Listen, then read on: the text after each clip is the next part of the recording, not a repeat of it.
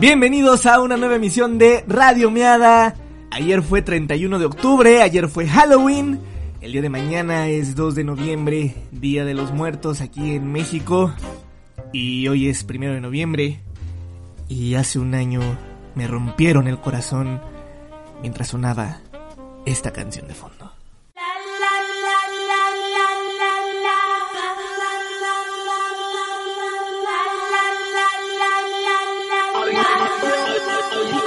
¿A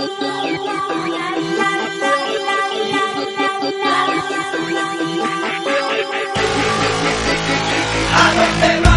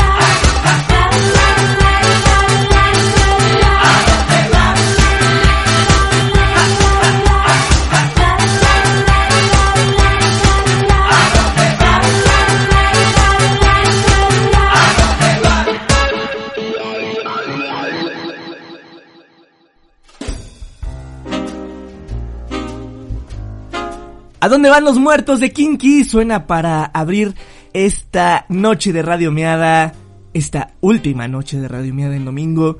Ya les estaré contando más adelante a qué día y qué horario nos movemos. Va a haber algunos cambios aquí en la programación de la estación Evermed FM. Pero más al rato les platico de esto.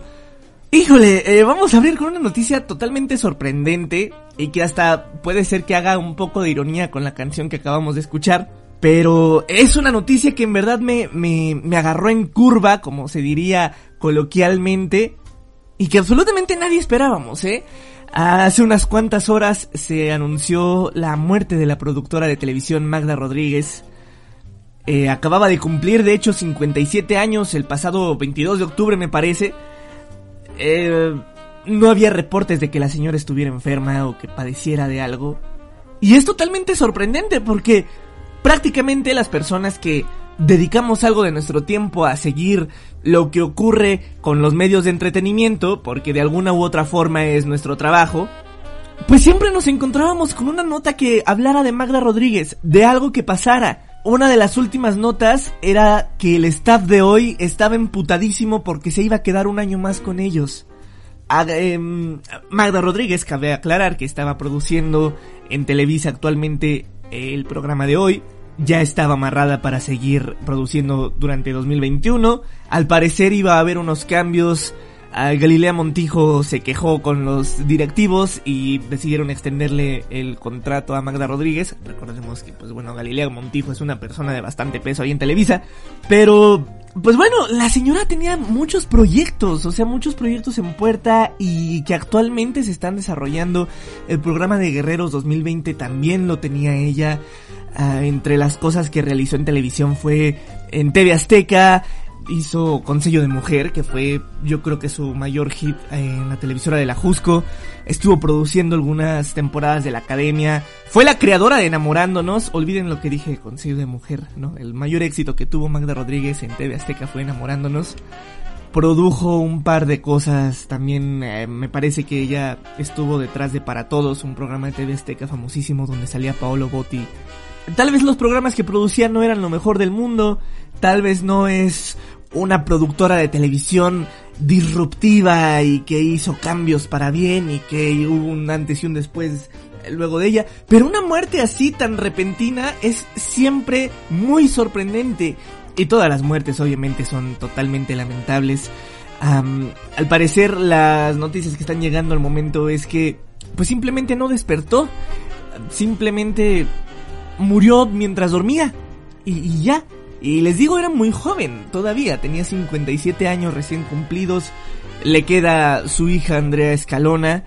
Que precisamente también su carrera empezó en Consejo de Mujer. Y pues a cualquier lado donde iba Magda Rodríguez, iba ella con su mamá. Como buena madre, siempre le conseguía trabajo cada vez que podía. Y, y pues bueno, repito, o sea, tal vez no es santo de la devoción de todos, pero no deja de ser una muerte sorprendente y lamentable y que en verdad me sacó totalmente de la escaleta. Porque es importante decir estas cosas. Al final Radio Miada se trata de...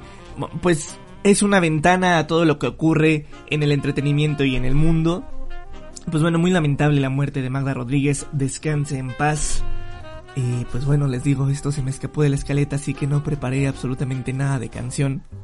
Pero, pues bueno, vamos a seguirle, vamos a continuar con la emisión. Vamos a hablar de otro asunto totalmente distinto.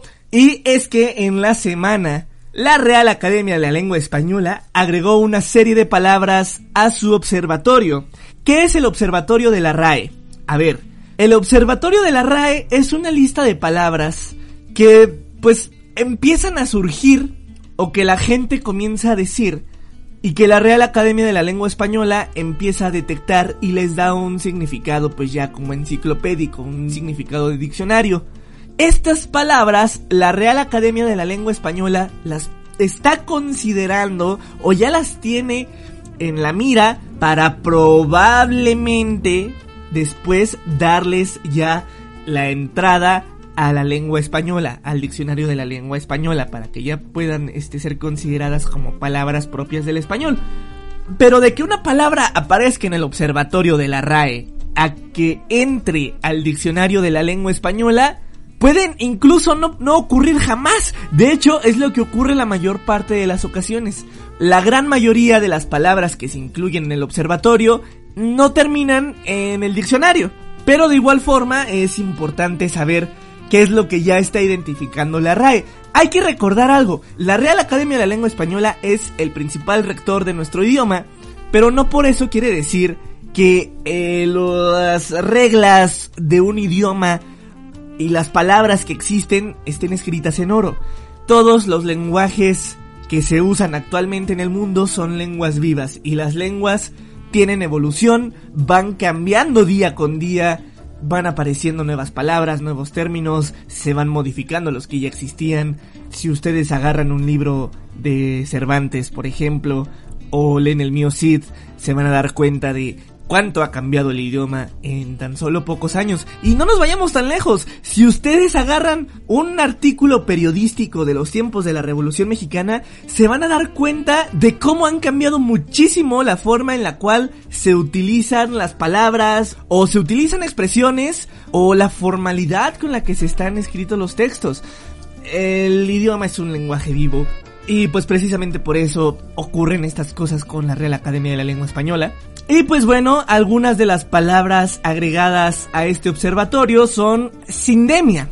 La voz sindemia es un neologismo no asentado en el uso general, o sea, es una palabra que no está dicha por todas las personas, pero que se utiliza para aludir a una situación en la que varias epidemias coexisten en el tiempo y se potencian mutuamente. Hay quienes dicen que el COVID-19 es una sindemia, porque no solamente tenemos la pandemia de COVID, sino también vamos a tener una serie de epidemias de enfermedades mentales relacionadas con todo este asunto del aislamiento y del miedo que uno puede tener a salir a la calle y regresar contagiado, ¿no? Entonces muchas personas que padecemos ansiedad, muchas personas que padecen depresión, etcétera, son propensas, somos propensas, me incluyo, a participar en esta serie de, de sindemias o de pandemias anidadas que unas se van alimentando con la otra. Es muy peligroso, pero es algo que está ocurriendo y no se tenía un término para esto hasta ahora unos cuantos años antes que, pues bueno, a unos científicos se les ocurrió el término sindemia, que viene de la unión de la palabra sinergia y epidemia. Y pues bueno, la Real Academia de la Lengua Española ya la está explorando como una posibilidad. Otra de las palabras, obviamente, que se están agregando a este observatorio es COVID-19. La palabra que más escuchamos durante el día y que más hemos escuchado durante todo el año, pues bueno, ya está considerada para agregarse al diccionario Importante que al tratarse de un acrónimo, la Academia de la Lengua Española pues recomienda escribirla con mayúsculas. Relacionado con esto también se incluye la palabra encuarentenar, junto con otras palabras como cuarentenar y cuarentenear, que pues bueno, es la acción de poner a la gente en cuarentena. Es curioso cómo no había palabra para esto hasta ahora que está ocurriendo toda esta situación en el mundo. La palabra que más causó polémica, elle. La institución lo describe como un pronombre de uso no generalizado creado para aludir a quienes puedan no sentirse identificados con ninguno de los dos géneros tradicionalmente existentes. A mí me parece bien su inclusión, yo no tengo ningún problema con que exista algo así como un lenguaje neutro o lenguaje inclusivo, como le llaman algunos, yo estoy totalmente a favor. Y pues bueno, nos habla de cómo las protestas sociales están haciendo cambios en la Real Academia de la Lengua Española. El uso del pronombre ella es un... Ah, y de todo esto del lenguaje inclusivo, es algo propio de la comunidad LGBT, que están haciendo su lucha por su parte, totalmente aceptable.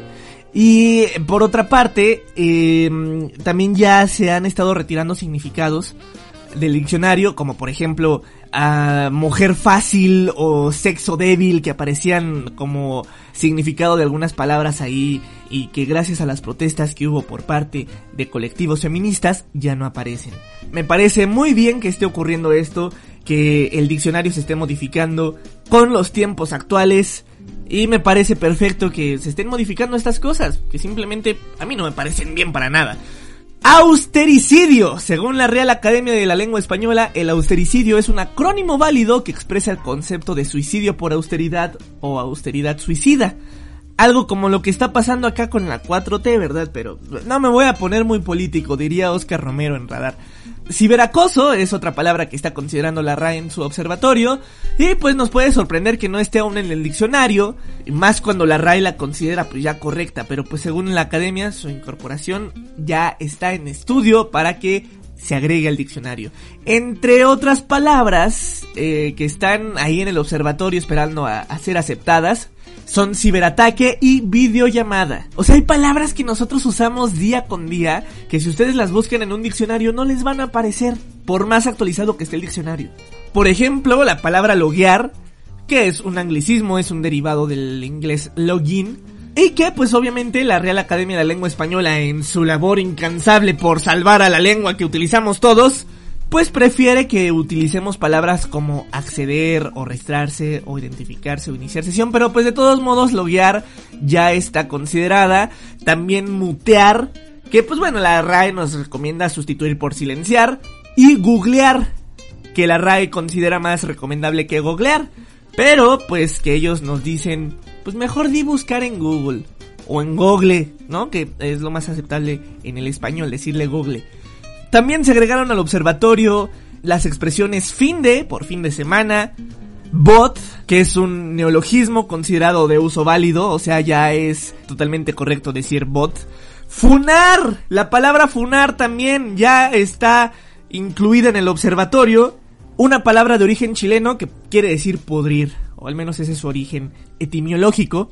Y pues bueno, se utiliza para cuando alguien es exhibido en redes sociales por alguna acción mala que ha hecho en el pasado.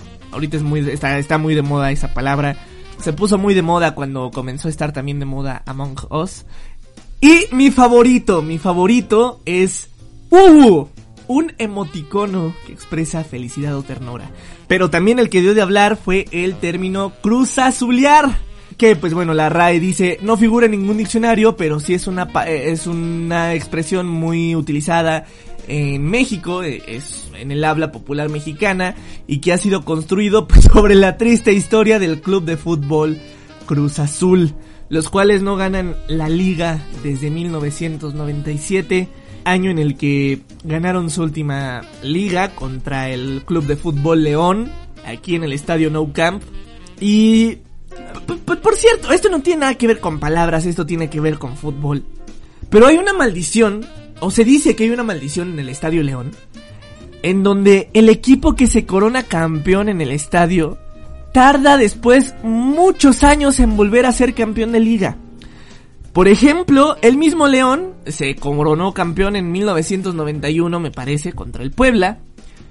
Y tardaron muchos, muchísimos años en que volviera a ganar algo hasta el bicampeonato que se obtuvo con, con, Gustavo Matosas luego de que le ganaran primero el Club de Fútbol América en un torneo y al siguiente a sus hermanos del Club de Fútbol Pachuca. Duró el equipo 10 años en la división de ascenso, parecía que no podía volver al máximo circuito, pero pues bueno, la gloria regresó después de muchos, muchos años de que luego el León se coronara por última vez campeón en el Estadio León. Le pasó también al Cruz Azul 1997, a la fecha no pueden ganar la liga todavía. Y por ahí están surgiendo otros que dicen algunos pueden ya haber recibido la maldición. Las Chivas, por ejemplo, se coronaron campeonas de la Copa MX hace un par de años aquí en el Estadio León y no han ganado nada desde entonces. Y ya pasaron un par de años de eso, ¿eh? Y también el club de fútbol Tigres. Los Tigres de la Universidad Autónoma de Nuevo León se coronaron campeones aquí en el Estadio León. Y pues ya no son los mismos Tigres de antes, ¿eh? Ya no son los mismos Tigres de antes. Puede ser que las Chivas y los Tigres tarden mucho tiempo en ser campeones porque les cayó la maldición del Estadio León. Pero pues quién sabe, quién sabe, igual y la terminan por cruzazulear. Y precisamente ahora que hablamos de fútbol y de este término cruzazulear, vamos a terminar este bloque con una canción que se llama Three Lions, que es una canción de The Lighting Seeds, Frank Skinner y David Baddiel. Y es una canción que se convirtió desde mm, hace unos cuantos años en el himno de la selección inglesa de fútbol. Y es muy curioso porque la canción eh, menciona en sus letras la expresión It's Coming Home. Y cada vez que la selección inglesa, al parecer, va a ganar el mundial por fin, la empiezan a cantar todos los ingleses. It's Coming Home. It's Coming Home se refiere obviamente al hecho de que el fútbol, el fútbol soccer, fue creado en Inglaterra, o al menos ahí fue donde se sentaron las bases y las reglas para lo que hoy conocemos como fútbol soccer. Entonces, Inglaterra es la cuna del fútbol y en Inglaterra no se gana un mundial desde 1966 y ya van muchas veces que Inglaterra la Cruz Azulea horrible. Así como aquí en México la gente que le va al Cruz Azul dice, este año es el bueno, pues allá en Inglaterra cada que hay un mundial dicen, it's coming home. Esto es Three Lions y la escuchamos aquí en esta noche de Radio Miada en Evermed FM.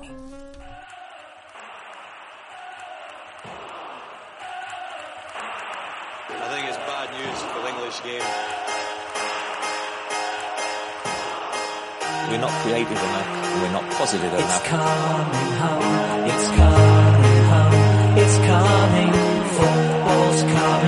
We'll go on getting back. On getting back. On getting back. On getting back. It's coming.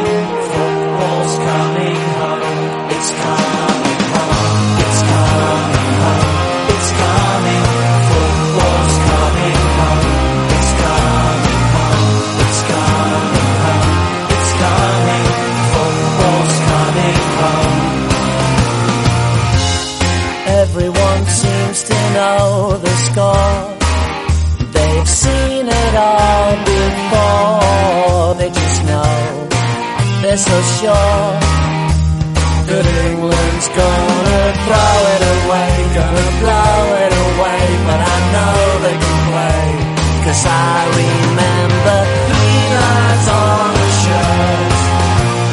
Jules Rimet still gleaming.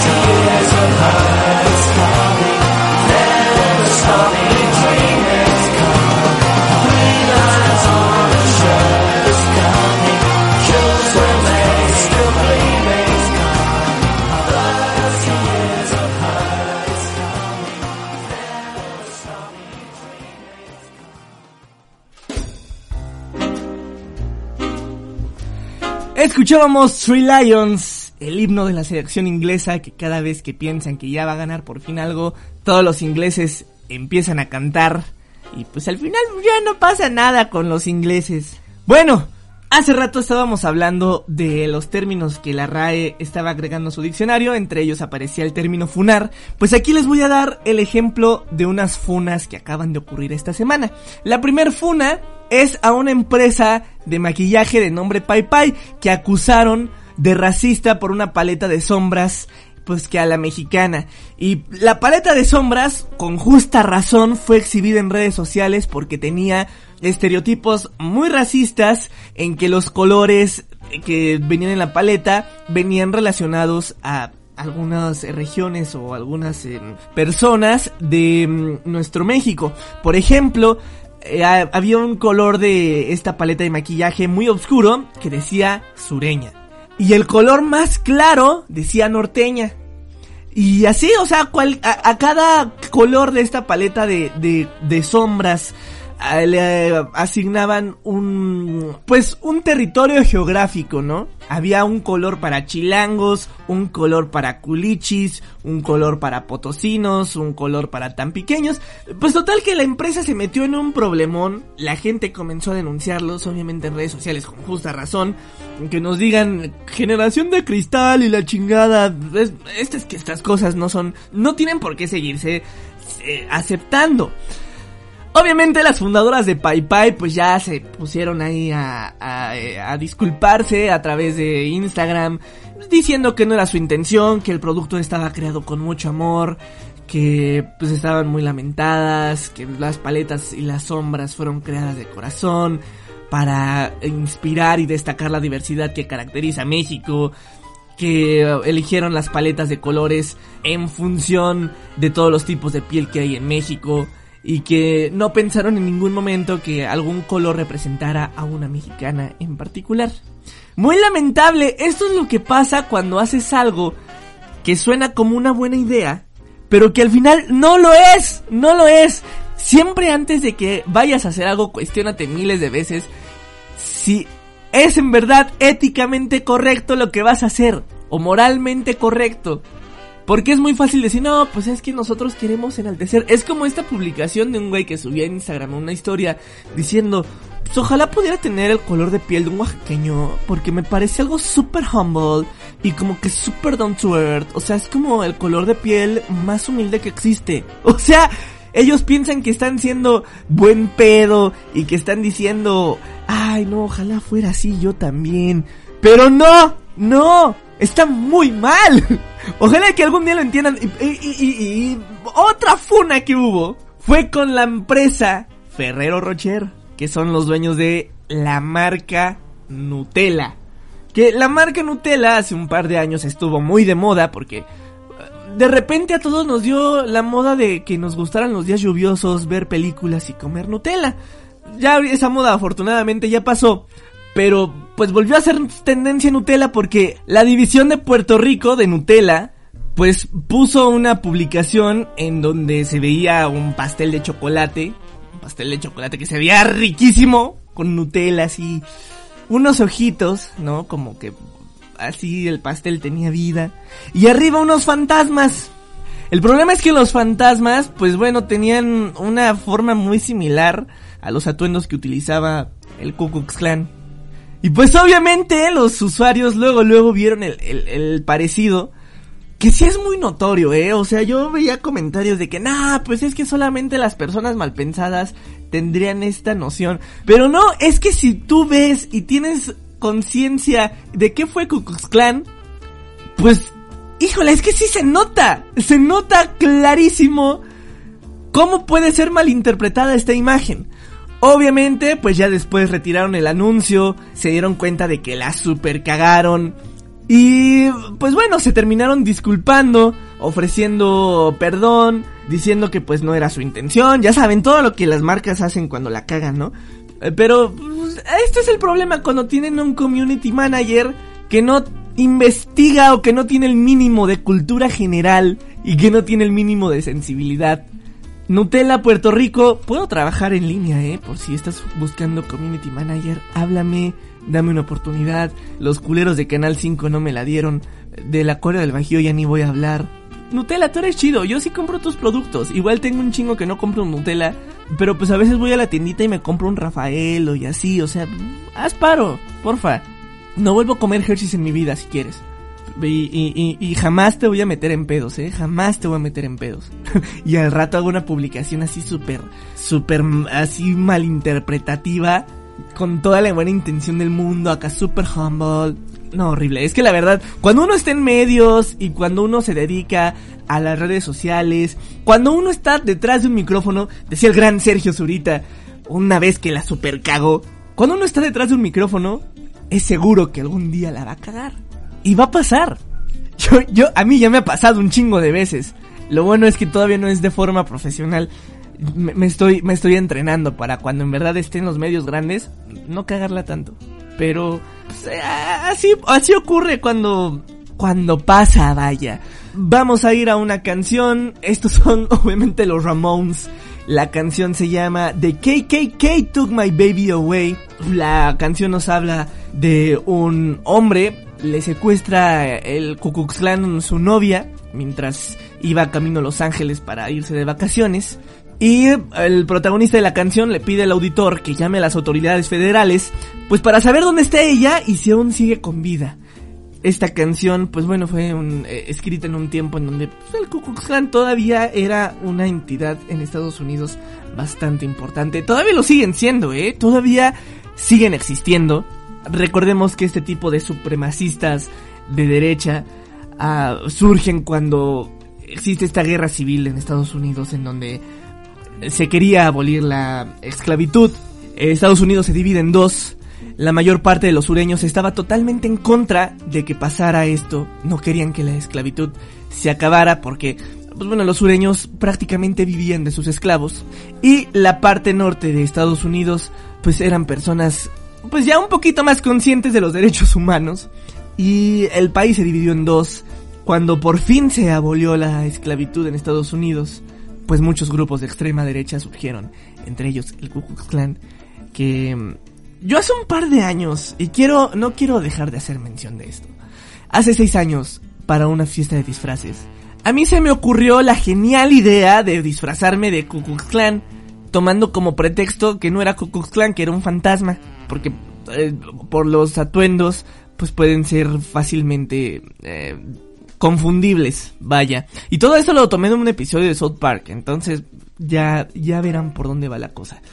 En el momento en el que uno hace este tipo de cosas, piensa, pues "Bueno, está, está cagado, ¿no? Pero no se pone a pensar en todo el trasfondo que existe, en todas las vidas que tomó el Klux Klan, en toda la eh, agonía que representó para muchas personas. Y lo digo antes de que estas fotos se filtren y me funen. Esto pasó en 2014. Yo tenía 19 años. Y cuando uno empieza a cuestionarse las cosas y cuando uno empieza a ver más allá, pues empieza a entender que igual el humor no es tan sencillo. Y ese es el punto esencial del humor. Si vas a hacer humor negro, tiene que ser un humor negro que no solamente ofenda, tiene que ser un humor negro que haga cuestionar. Hay muchas obras que manejan humor negro y que lo hacen de una forma excelente. South Park, por ejemplo, me parece una animación que maneja el humor negro muy bien, porque siempre que hay un chiste hay un trasfondo. Y las personas que están detrás de esto son muy estudiados y saben qué es lo que están haciendo. No es un programa en donde solamente vomitan groserías y ya, como por ejemplo, no sé, la familia del barrio o cualquier otra animación para adultos que tú me pongas. Hay algo detrás y me parece excelente. Me parece excelente que el humor negro exista, pero una cosa es humor negro, que sirve para denunciar y que sirve para hacer algún cambio y que sirve para mofarse de las cosas que pues simplemente no deberían de ocurrir y que son tan ridículas que existan como por ejemplo situaciones de racismo es ridículo que en 2020 haya gente racista y que el humor negro exhiba a esas personas es excelente. Pero otra cosa es pues nada más hacer chistes ahora sí que por edgy, como dirían por ahí, ¿no? Nada más, nada más por hacerte el filoso y pues por tratar de tener polémica. Eso no es humor, eso son pendejadas. Pero bueno, estos son los Ramones con KKK Took My Baby Away. Vamos a unos comerciales y regresamos inmediatamente después aquí a Radio Miada.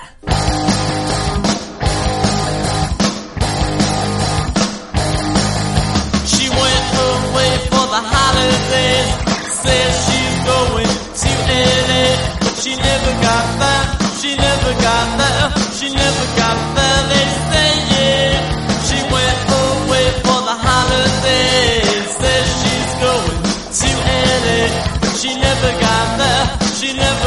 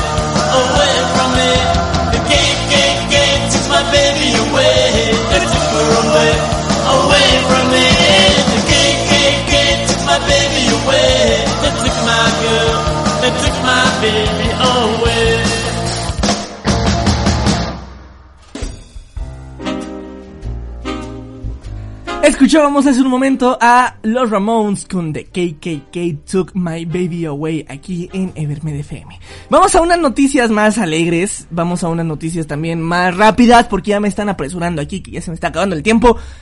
Esta semana vi una publicación en redes sociales que me encantó y que también dije si me hubiera pasado a mí, la neta me hubiera cortado el chile de la maldita decepción que hubiera sentido. Mínimo.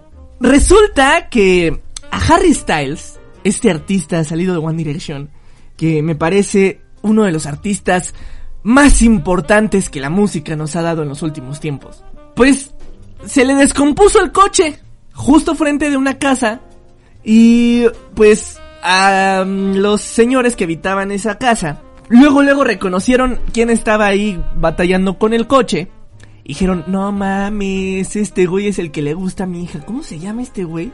El, el que tiene el póster ahí de, de la revista Por Ti. El, Harry Styles, algo así, ¿no? Sí, sí es. No, sí, sí es. No, míralo. No, sí, sí es. No, sí, no, no, no, no, no puede ser cualquiera que esté tan pinche guapo como ese güey. No, sí, sí, a huevo que es Harry Styles. Entonces, lo reconocieron, este, sus papás, porque la hija que tenían, que tienen más bien, es súper fan, y se ofrecieron a, a pasarlo a su casa, pues mientras arreglaban el pedo del coche. Le invitaron una tacita de té y los papás pues le dijo, oye, mi hija es fanática ah, de ti, nomás que pues, mi hija no está. Y imagínate, o sea, que tu mayor ídolo esté ahí en tu casa porque se le descompuso el coche y que tú no estés. No mames, o sea, yo si me hubiera cortado el chile, como diría mi estimado Pepe Montes. Y pues bueno, lo que hizo el papá fue llevarle el disco de Fine Line que tenía su hija y se lo firmó Harry Styles, le puso una dedicatoria hermosa. Eh, leo textualmente, Teodora, que es el nombre de la, de la hija que no estaba en casa. Mi auto se estropeó en tu calle y tu padre me dejó esperar en tu casa con una taza de té. Estoy devastado de que no nos hayamos conocido. Espero hacerlo pronto. Trata a la gente con amabilidad, que es referencia a una de sus eh, canciones de, de, de Fine Line. Todo mi amor, Harry. Y luego le agregó un postdata. Alimenté a tu pez. Dile a tu padre que me contacte. Te veré en concierto. ¡Qué joya! ¡Qué joya de historia! La fanática compartió el increíble momento en su cuenta de Instagram, junto pues con las fotos que tomó su papá de Harry Styles alimentando sus peces. Y pues obviamente el momento se volvió viral. Y nos habla de lo increíble que es como persona Harry Styles, que aparte de ser gran artista, aparte de ser un culo de hombre, es humilde. Puta madre, Ojalá todas las personas en el mundo fuéramos Harry Styles. Y precisamente lo escuchamos ahora con el sencillo que se acaba de estrenar hace un par de días, que es una de mis favoritas de el disco Fine Line. La escuchamos ya anteriormente en la playlist que le dediqué. Y esto se llama Golden. Lo escuchamos aquí en Evermed FM.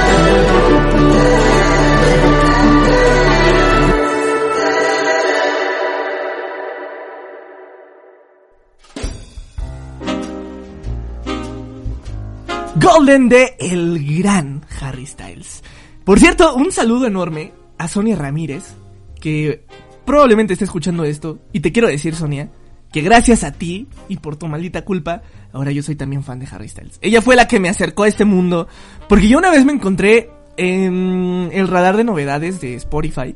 Creo que sí fue No, creo que acababa de escuchar una canción de Billie Eilish, que ustedes ya saben que me encanta Billie Eilish. Y en... Ya saben que cuando se acaba una canción, Spotify te empieza a reproducir canciones, pues, de un género similar. Y la que siguió enseguida, yo estaba editando algo, estaba escribiendo, no me acuerdo. Pero la que siguió enseguida fue She. Yo no sabía ni quién la cantaba. Y la estaba disfrutando muchísimo. Y luego me fui a asomar a Spotify para ver qué, qué demonios estaba escuchando. Porque yo estaba enamoradísimo ya de la canción a la primera escucha. Y vi que era Harry Styles y dije, ¿qué pedo? ¿Qué pedo? ¿Es en serio que este güey es Harry Styles? Y me puse a escuchar el Fine Line y me encantó. Y luego Sonia Ramírez se acercó a mí y me dijo, tienes que escuchar también el primero. Gracias a ti ya, ya valió, soy muy fan de Harry Styles. Y algo que tenemos Harry Styles y yo en común, que no, no nos parecemos muchísimo, ¿eh? ¿no? Nos, ven en la calle y nos podrían confundir. Totalmente, estamos igual. Una de las cosas que tenemos en común es que ambos somos muy fans de David Bowie. Y aprovechando que estoy mandando saludos, en dos días, el 3 de noviembre, es cumpleaños de Steven Wilson, que también es muy fan de Bowie. Pero también es cumpleaños de una gran amiga que yo sé que no está escuchando esto, es muy, eh, no creo que esté escuchando esto, eh, pero su nombre es Camila Bowie y también es muy fan de David Bowie. Que hace mucho tiempo que no hablo con ella, pero no por eso voy a dejar de mandarle esas felicitaciones adelantadas. Y también Steven Wilson, que yo sé que me está escuchando. Pero hablando y ahora sí de Bowie, Bowie fue noticia esta semana. Bowie fue noticia. Bowie siempre debería de ser noticia. Pero esta semana fue noticia para mal porque salió el tráiler de esta biopic horrible que está haciendo alguien que no sé, no sé quién la está haciendo, pero sí sé quién no la está haciendo. No la está haciendo ningún heredero de Bowie. No la está haciendo absolutamente nadie autorizado para dar los derechos sobre la vida de Bowie.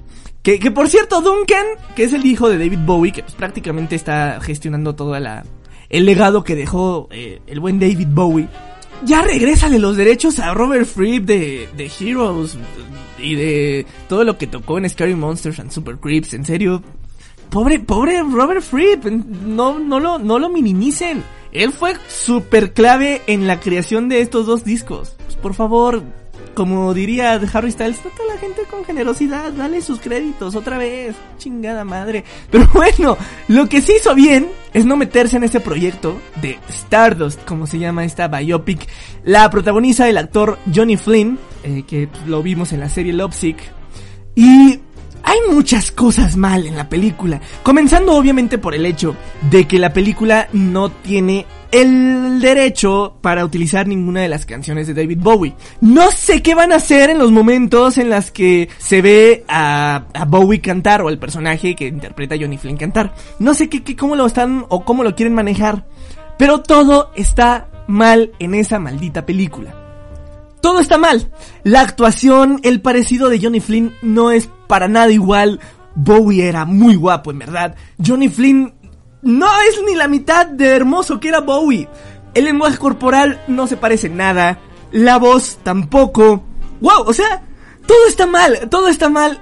Y, pues bueno, yo como fan de Bowie, invitaría a todas las personas que tienen al menos un poco de decencia y un poco de interés por el trabajo del gran David Bowie, en que no vayan a ver esta película, no le den ni un 5 a las personas que están haciendo esto, porque son unos oportunistas. Duncan Jones, pues bueno, no quiso dar los derechos para esto, él quiere hacer algo bueno con el nombre de su padre, y qué bueno que no se está metiendo con Stardust, ¿eh?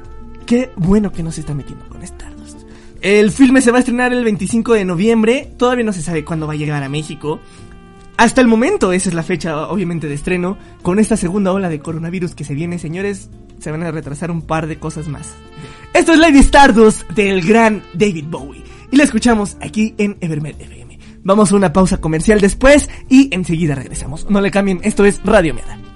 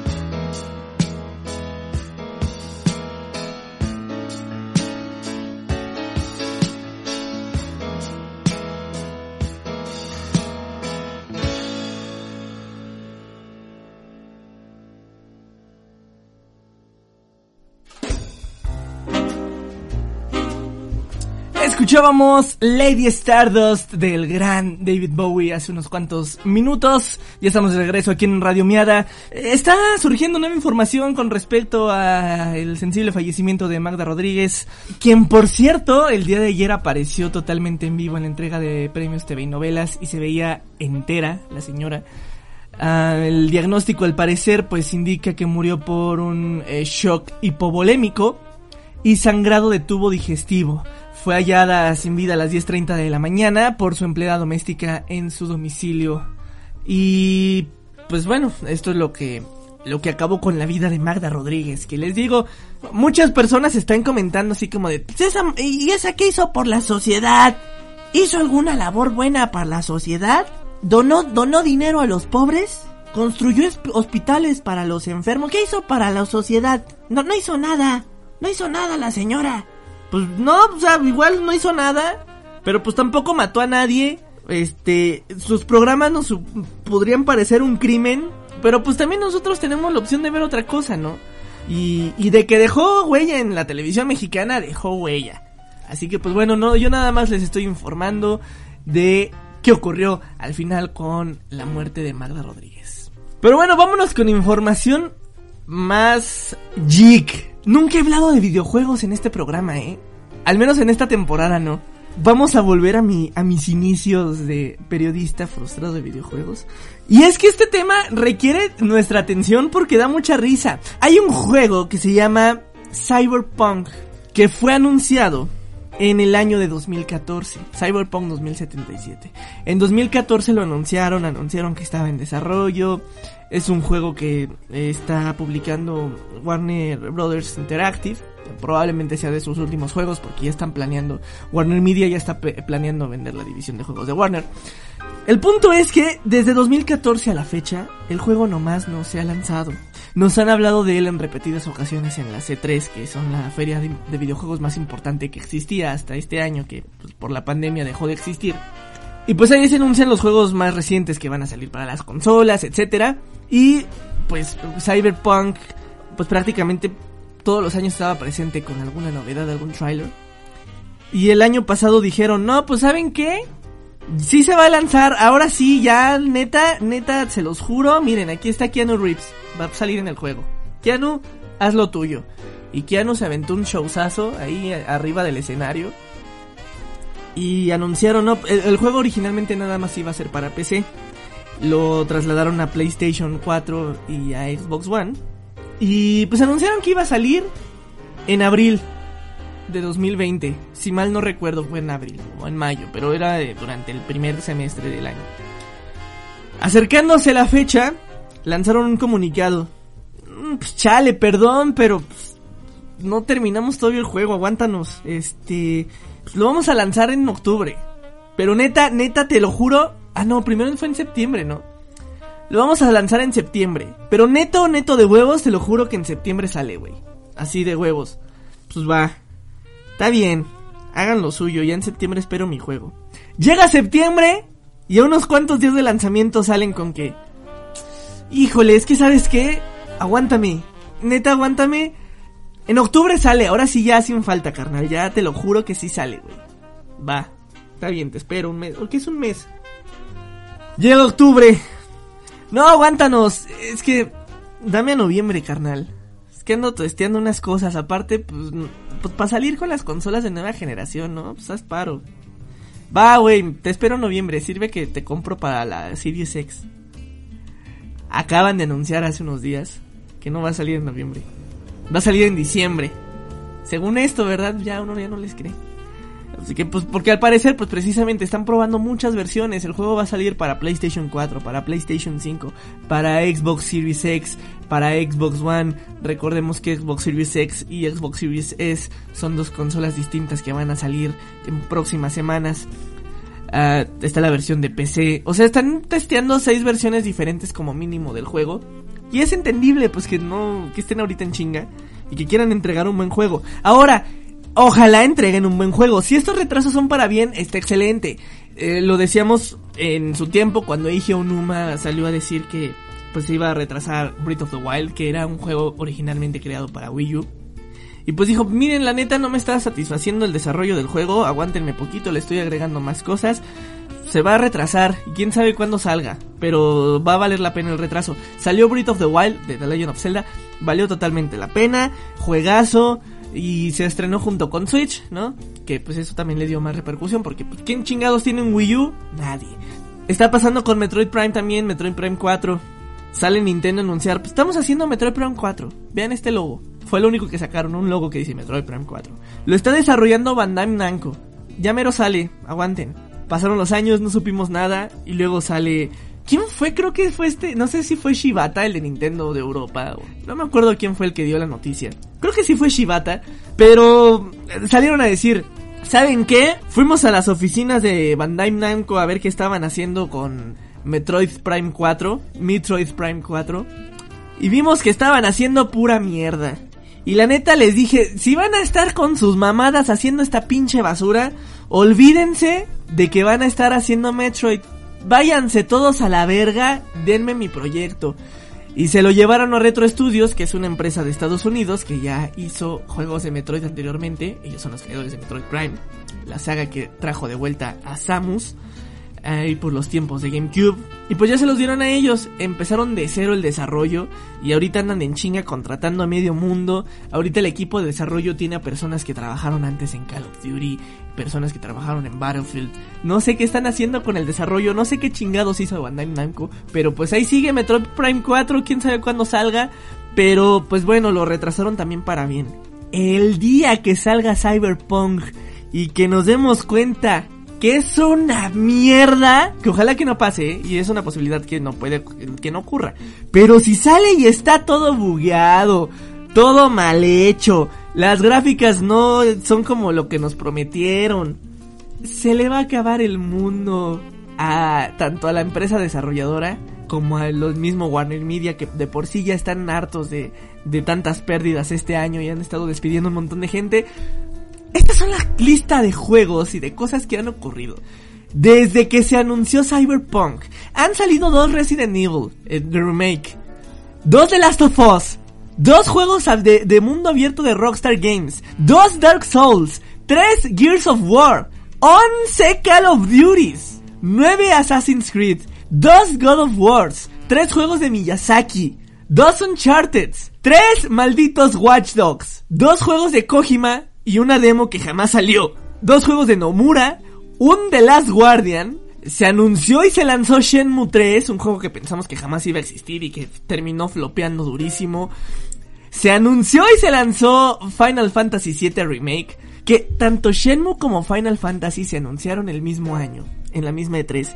Y tardaron también tanto en salir que la gente ya pensó que, que no iban a salir y tardó mucho tiempo en que hubiera noticias al respecto de esos juegos. Y ya, ya salieron. Y de, y de Cyberpunk nomás no lo podemos tener.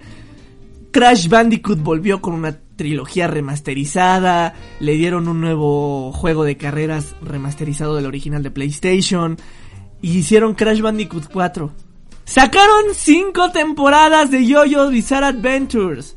Salieron 6 juegos de Yakuza, dos reboots de Spider-Man en el cine, el de Andrew Garfield y el de Tom Holland. Wii U murió y salió el Switch.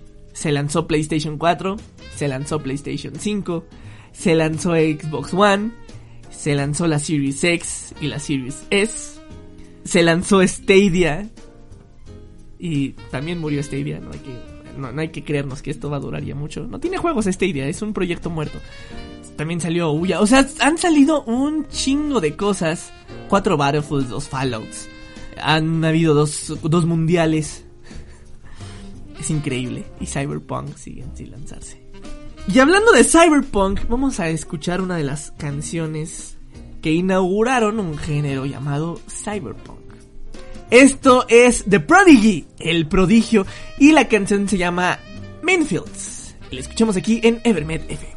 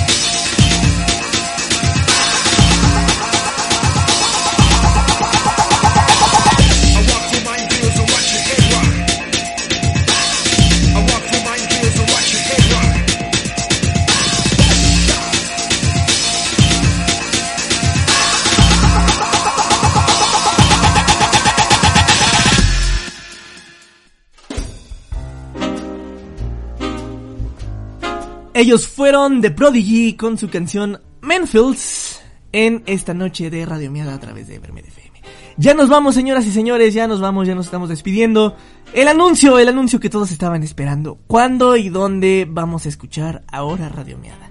Radio cambia su día y su horario. Ahora vamos a estar los miércoles a las 10 de la noche. Miércoles a las 10 de la noche, después de pista-3 con Hugh Mungus, vamos a estar ahí.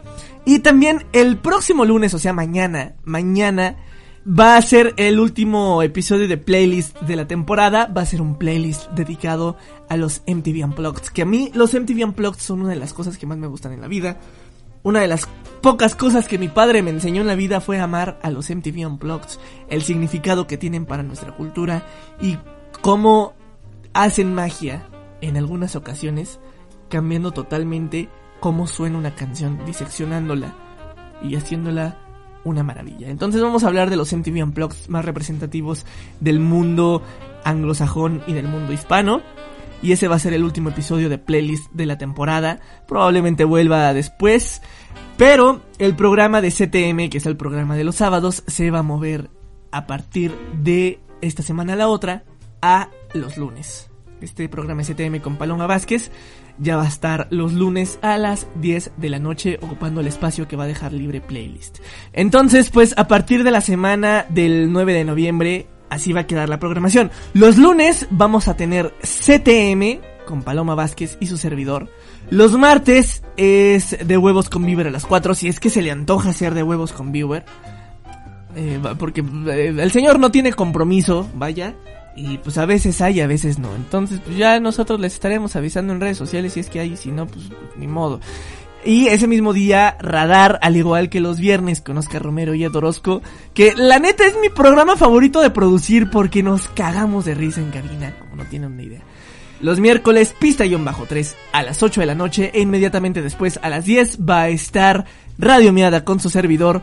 Los jueves de lado en lado con este sonido binaural que nos presenta Anju. Y ya, sábado y domingo no va a haber programación por el momento.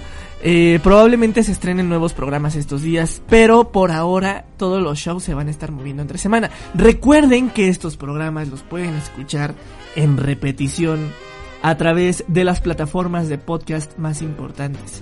Estas plataformas son Himalaya, Google Podcast, Apple Podcast, Evox y Deezer. Además de que también pueden escuchar la repetición de nuestros programas en la app de Seno Media. Muchas gracias a la gente de Seno Media que son los que están haciendo posible este sueño llamado Vermed FM. Y pues nada, solamente am, antes de despedirme, síganse cuidando un chingo. En dos semanas vamos a volver al semáforo rojo. De mí se acuerdan. Ayer todos salieron, les valió verga. Todas estas personas que anduvieron ayer aquí disfrazados en sus fiestas de Halloween son las mismas personas que están. Ya me tiene hasta la madre. La educación en línea. Pinches clases en línea ya que se acaben. Pero esas mismas personas ayer andaban de peda en sus fiestas de disfraces de Halloween. Bueno, pues gracias a ustedes, el home office y las clases en línea se van a extender. Semáforo rojo es inminente. Ya era previsto que iba a haber una segunda ola para estos meses y le están pasando ya mal algunos cuantos países que se creían libradas de la pandemia. En Francia, en Italia hay muchas protestas porque han mandado otra vez llamar a confinamiento. Las personas no quieren que esto ocurra porque confinamiento significa rezago económico. Y hay personas que ya no aguantan más estar encerrados. Tanto por cuestión mental como por cuestión económica. Ah, aquí en México, pues bueno, ya también eh, vimos los casos de Guadalajara que están tomando medidas restrictivas. Medidas restrictivas que pueden ser contraproducentes. Pero pues bueno, ya la competencia del buen Enrique Alfaro es tema de otra discusión. Mm, Nuevo León también están eh, sufriendo por esto otra vez. Y así vamos a estar. Ya se están cancelando eventos. El gobierno de aquí de la ciudad de León ya está preocupadísimo porque si esto sigue así se les va a cancelar la feria. Ya están con una madre que se llama reto de cubrebocas por 15 días. A ver, cabrones, esto no es un reto nuevo por 15 días. El cubrebocas ya es un artículo personal esencial como cualquier otra cosa que usemos diario, como los calzones que te pones, como las toallas sanitarias, como la ropa, Como absolutamente todo, ya las, los cubrebocas son parte de nuestra indumentaria.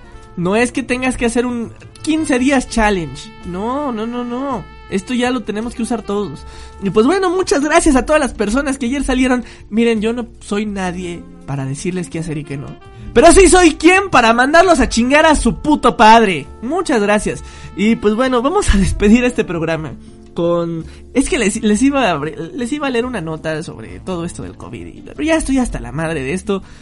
Esta canción es de Pain of Salvation, se llama Healing Now, de su álbum Rod Salt 2, un álbum grandioso con una voz hermosa del gran Daniel Gindenlow, una banda de origen sueco.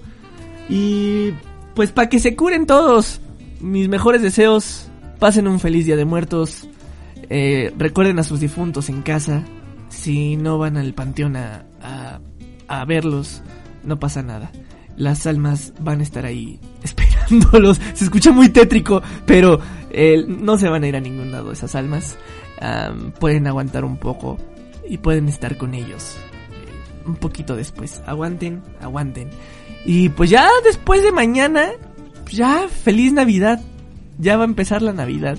A ver cómo nos va. Pero bueno, yo soy Bermet. Los veo de este miércoles en 8 en Radio Miada. Este domingo ya no va a haber Radio Miada. Este próximo domingo ya no va a haber Radio Miada en domingo. Entonces yo los veo hasta dentro del otro miércoles. Hasta la próxima. Esto es Evermed FM. Se quedan con Pain of Salvation. Y esto es Healing Now. Bye.